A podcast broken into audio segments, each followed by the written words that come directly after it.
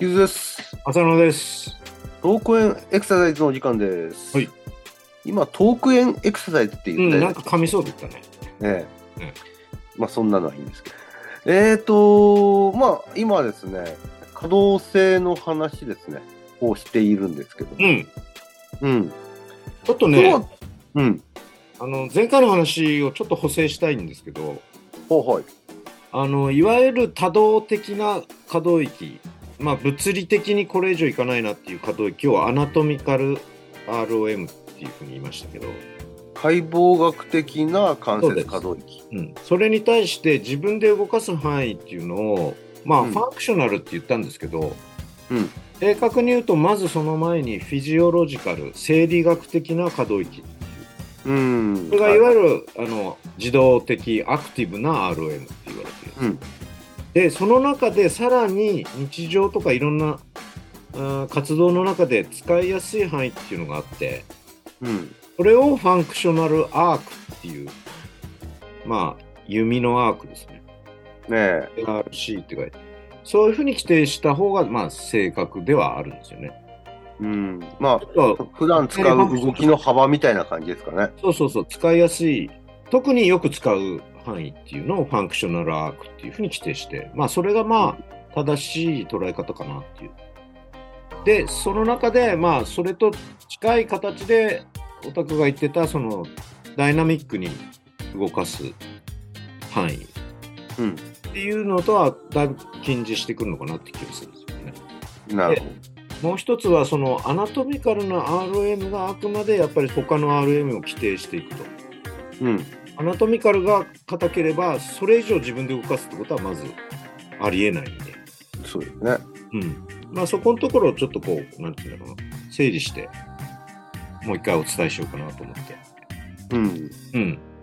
で、まあ、特にその、スポーツ、あまあ、スポーツというかトレーニング的な、エクササイズ的なイメージで言うと、その、まあ、えっ、と、生理学的な、えー関節可動域うん。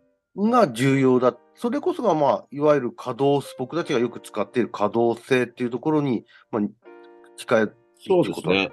まあ構造上のいろんな問題における評価にも使われるんだけど、まああまり難しい話をしてもあれなんで、やっぱりこう、自分で動かせる範囲が狭ければ結局動かさなくなる。うん。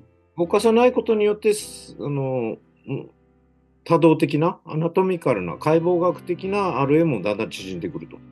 うん。そうすると、ますます動く範囲が狭まってくるみたいな悪循環っていうのはあり得るかなと思ってるんで、解剖学的な RM が保証されていても、それをちゃんと活かすような、その、自分で動かすっていうことが必要になってくるかなっていうことですよね。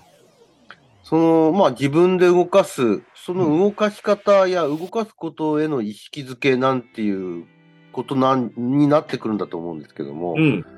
その時にこう、ふと頭の中にこう、よぎるのが、うんあの、まあ、引退されましたけど、イチロー選手、イチローさんはいはい。が現役の時にインタビューで答えてたのが、すごく僕なんかは、あの、印象的なんですけどね。イチローさんなんかも、あまりこう、いわゆる、あの、体を大きくするような、えーウエイトトレーニングっていうよりは、むしろ柔軟性、えーまあ、あるいは可動性ですかね。そこを確保する、キープするようなトレーニングを積極的に取り入れているっていう、うんそういうような感じを、えーテレビなんかでも見たことあるんですけども。うん。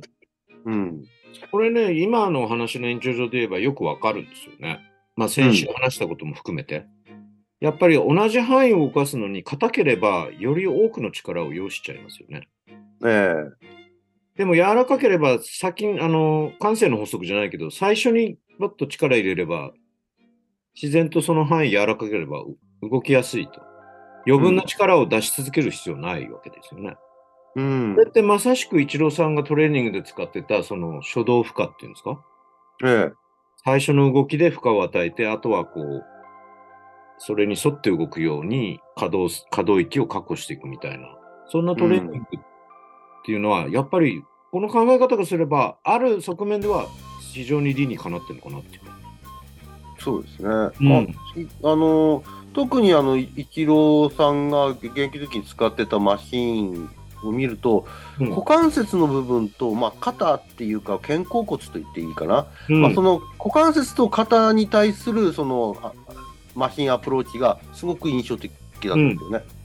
そうん。そのマシンしかないのかなっていう感じもしたんですけど、あの股関節なんかは特に開くような方向の動きだとか、あと内旋の方向ですかね、内旋の動きだとか、股関節、それからあの、まあ、いわゆるふ太ももの裏側を伸ばすような足上げ動作みたいな、うん。足振り動作みたいな、ああいうようなあのマシンを使ってこう丁寧にあの丹念にですねあの筋肉を伸ばしてるしストレッチしてるっていうあの場面をまあ見た見たんですけども、あれ、やっぱり本当に理にかなってるなって改めて思うのは、その、ああいうマシンがないと、あの動き自分でできないんだよね。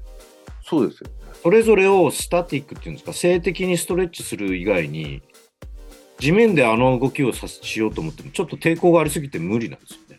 うん、あの股を開いたりとかする動き。ここのそのイチローさんが取り入れてる書道負荷あのトレーニング、すごく重要なところは、弛緩と、弛緩というのは、まあ、あの緩く、緩ませてる状態、そして伸びる状態、そして収縮する状態、これらがこううまくサイクルされて、使えてるってことがなんか重要らしいんですけども、うんうんうんそれがやっぱりその、地上でこう頑張って体をあのストレッチしたりすると、逆に緊張を強めたりだとか、そうそう。うん。でもあのマシンがいいところは、最初に力入れると、あとは逆に伸ばしてってくれるみたいなとあれ割と滑らかにレールじゃないけど、こうね、動いていくから、うん。本当に初動に力加えれば感性的にあの動いていくっていうか。いかにこう力をこうなんて力まずに関節の、あのー動きを引き出していくか、まあ、可動性を引き出していくか、可動性を出していくかですね、うん発揮していくっていうことのその大事さを、イチローさんのあのインタビューとか、あの場面を見て感じさせてはいますね。そうですね。まあ、あのままの機会がなきゃ、じゃあできないのかってなっちゃうと、まあ、そういうわけではないんだけれども、うん。まあ、あれがいっぺんにいろんなことを、特にそれに肩と股関節って可動域がすごく広い関節ですよね。ね急関節って言って。だからこそ、可動域の制限も起きやすいんじゃないかなって気はしていて、え。うん。そういうところをやっぱりこう、丹念に動きやすい状況に保つっていう。と同時に、この可動性っていうのは、まあ、筋肉をある程度、初動であれ使うわけですよね。うん。なので、やっぱり神経筋のトレーニングにも、実はなってんじゃないかなっていう。ああ、なるほど。うん確かにそれは言えますよね。いわゆる筋のストレングス、力を出す筋力トレーニングっていうのとは別の神経筋トレーニングっていうふうに捉えてみると、まあこれも広く言えば筋肉のトレーニングなんですよね。力を発揮するときに、いわゆるそのは発揮しているところと反対の筋肉、そこはむしろリラックスした状態でえーまあ、手動作筋って言ったらいいんでしょうかね。そのうんうん力を発揮している筋肉がスムーズに使えてる。この関係性は大事ですよね。全部が全部ガチガチに力入って、あの、パフォーマンスを発揮するっていうのとはまた別に、力入れたところ以外はもうきちんとリラックスできてる。あるいは緩んでるっていう状態を作れる。もちろんその動作の中では同時に収縮しなきゃならない場面も出てきますけれども、まずベースとして、まあ我々もよく言ってるその可動域可動性が全体のベースなんだよっていう考えに合致するのかなっていう、同じような考え方を持って取り組んだのかなっていう感じがしますよね。その理由はあれなんですよね。結構明確で、うん。要するに体を作ることを目的として体を作るのではなくて、うん。結局パフォーマンスを上げたいっていうことだったんですよね。うん。あの、イチローさんももともとは、やっぱりウェイトやってたらしいんですって。ああ、なるほど。うん、むしろガチガチにやってて。うん。で、春キャンプインすると、ががっちりウェイトやってて、うんで。その春先最もバットスピードが遅いんですって。あそういう動きにくいんだよね。うん、あの胸の筋肉だとかついてくるんでしょうね。で、本人もそう言ってたんだけど。うん。うん。で、シーズン始まって、もう、そんな、ウェイトなんかやれる余地ないじゃないですか、暇うん。うもん。うないし。ん。そうするとやっぱり、まあ、忙しいのもあるから、だんだんと肉落ちてくるんですよ。痩せてきちゃう。つけたそ筋肉がね。うん。シーズンオフ、あシーズンがあの始まってからの方がバットスピード上がるみたいです。うん。だからやっぱり多分、まあ、へ無駄な肉が落ちて、無駄な力が落ちてっていう、結局それがパフォーマンスが上がることにつながってると。うん。結局その力、何かのこの行動を取るときに力パワーっていうのは、まあもちろんそうなんですけども、うん。そのパワーを、えー出すときに、じゃあその力っていう部分がそんなに重要なのかっていうと、必ずしもそうじゃないんじゃないか。その速さ、スピード性っていうところに、えー、と重点があるんじゃないのかなっていうことをちょっと一郎さんそこを示唆してましたね。はいはい。うん。そのスピードを出す一つに体の柔らかさというんですかね、その力みのない可動性の発揮とう。いうんところをなんか言ってたような印象でしたね。これって加齢に伴うね、まあ、いわゆる、まあ、今、サルコペニアとか言われてますけども、うんまあ。それは一つの病態だから、そのトレーニングでどうこうっていうのはないのかもしれないけれども、まあ、その手前になって考えてみると、やっぱり、そのなってから改めて筋トレっていうよりは、その前に体の動きをしっかり柔らかく保っておくっていうことが、うん。筋力を発揮しやすい環境にするわけだから、それによって筋力低下を防ぐっていう考えも成り立つんじゃないかなって気がするんですけどね。